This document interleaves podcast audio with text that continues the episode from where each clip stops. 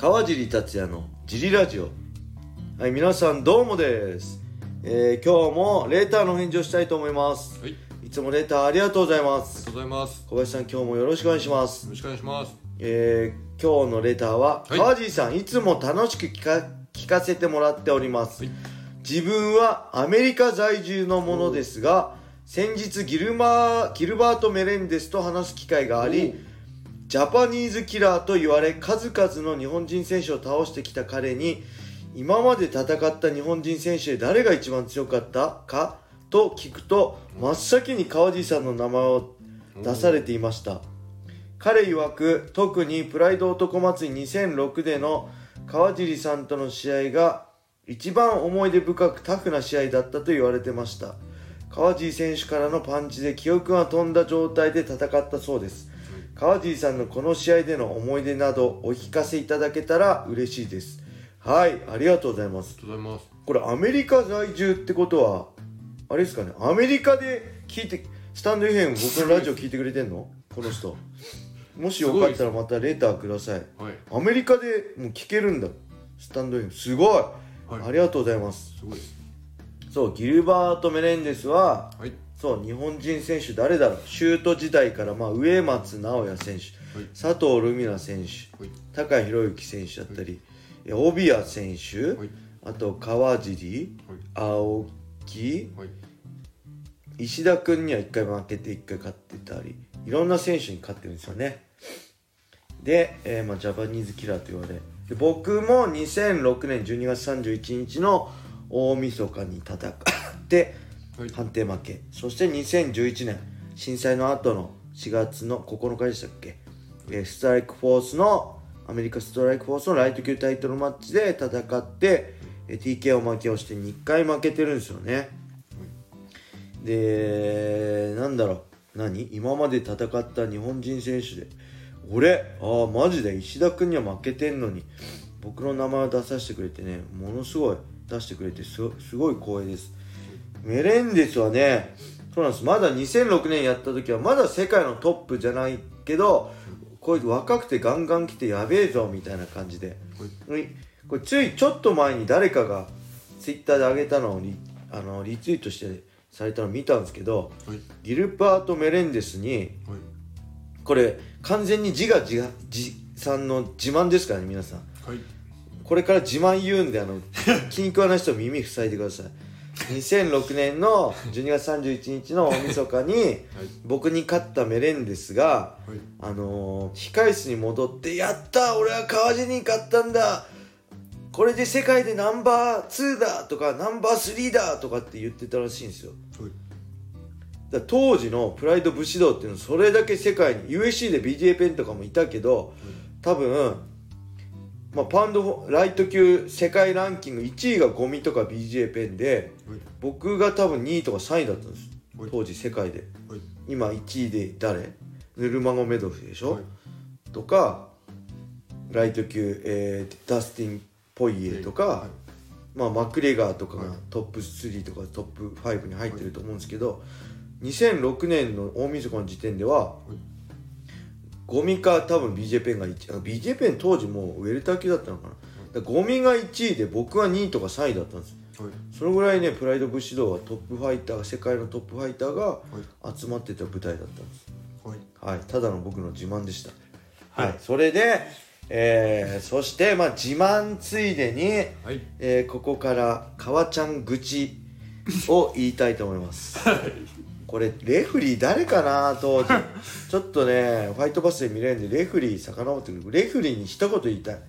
これ、川尻選手のパンチで記憶が飛んだって言ってるんですけど、そうなんです。僕がメレンデスの右に、あの、右、思いっきり右フック、カウンター合わせて、メレンデスぶっ飛ばしてるんですよ、右フックで。はい、で、そのメレンデスが倒れたところ追撃行こうと思って、はいえーと、行ったらメレンデスが起き上がってきて組まれて、はい、で、ロープ際で差し合いになったんです。倒し合い。はい、で、レフ、あのー僕が四つからはい、四つ掛けでテイクダウンしそうになった時に、はい、メレンデスがロープ掴んだんですよ。おロープ。はい、で、ロープ掴んで倒せなかったんです。はい、それまではまだいいんですよまあ良くない両反則良くないロープ使いも良くないですけど、はいその後、はいあのレフリーが取った行動が「ブレイク!」って言って止めるんですよ。行動を、はい。でメレンデスに注意を与えるんですよ。コーナーで、い、やちょっと待ってその間にメレンデス回復してんじゃんっていう。ダウン奪ってフラフラの中もうあと追い打ちかければ勝てるってとこで組みついてテイクダウンしていくぞってとこでメレンデスがロープを掴んではい。でレフェリーがブレイクして止めてはい。なんかフフラットな状態に戻すんです。でちょっとレフェリーがメレンデス注意を与えて回復させてんですよ。はい。で別にイエローカードとかレッドカード出るわけじゃなく判定に響くわけでもなくでそのまままあすごいお互いはい。乱打戦になって、僕も聞かされたりダウンはしてないですけどフラフラお互いフラフラになりながら終始打ち合うっていう。感じ。10分5分の15分だったかな、10 1ラウンド10分2ラウンド目5分の。はいで結局俺は勝ったと思ったんですよ判定。はい。あ勝ったと思うダウンも奪ってるし。はい。相手ロープ掴みもしてるし、はい。結局判定でメレンデス。まあど正直今考えればどっちが勝ってもおかしくなかった判定だったんですけど、けどレフリー掴みでダメージブレイクでダメージ回復させた上にはい。判定イエローとか判定に響くなんか減点1とかもなしでひどくねっていうのがはいまあもう15年前の愚痴です。そんな感じ。でまあけど本当タフでしたね。これね、はい。あのー、2006年大晦日覚えてる人もいると思うんですけどはい。あの某選手の某ヌルヌル事件の日だったんですよ。ええ。某秋山さんと某桜庭選手が大晦日の k 1ダイナマイトあ大阪でやった k 1ダイナマイトではい。まあ、ぬるぬる事件があって、はい。でもう一つ、えー鈴木悟さん対正人もあったんですダイナマイトで。はい。なんで、はい。あの当時、はい。まあ、チーム黒船に来てた秋山さんと鈴木悟さんが、おあのビッグマッチだってことで山田トレーナーははい。大阪行ってたんです。はい。で僕の方にはいなかったんです。はい。僕それももちろん心細いし、はい。あのーでそれはまあそのメンタル的な不安もあったんですけどもっと山田トレーナーがいたらもっと賢く戦えたかもしれないですけど、はい。まあ、そんなことはどうでもいいんですけど、どうでもよくないですけどそれが言いたいんじゃなくて、あのバンテージ巻く人がいないんですよ。でバンテージをはい。僕ね、素人にに山田さん山田トレーナーが素人に教えてその素人の人が巻いたんですよ。ダメじゃないですそしたらあの僕お左の親指の付け根折れたんですこの試合で。いいで折れてギブスになってシュートのタイトルマッチの防衛戦きの期間に間に合わなくて、はい。あのーチャンピオンベルトを返上した返上することになった。はい。でちなみにあの今までもういろいろエディ・アルバイスとかいろんな人と打ち合いしてきたけど山田さんにプロに、まあ、はい。USC でもそうだけどプロにしっかりバンテージ巻いてもらってはい例えば指を怪我したこととか、まあ、打撲とかはい。突き指とかも全くないです。この時はやっぱ素人に巻いてもらって折れました。はい。なんでバンテージは、僕は今日このラジオ今回のラジオ一番言いたいのは、はい。バンテージはプロに巻いてもらいましょう 最後に皆さんにお伝えしてこのラジオを締めようかなと思うんですけど。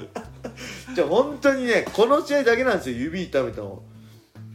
なんか散々な思い出そう散々の思い出っていうかまあ、まあ、山田さんもさこれでしかもぬるぬるで僕の当時やってたライブドアのブログまで荒れてブログを閉鎖したっていうね。川尻お前説明責任するしお前には義務があるみたいなどうにか説明しろあのぬるぬる事件のことをつって。いやいや俺当時あの埼玉スーパーアリーナで戦ってたから知らないしみたいな。どうなってるの？俺が知り聞きたいよみたいな。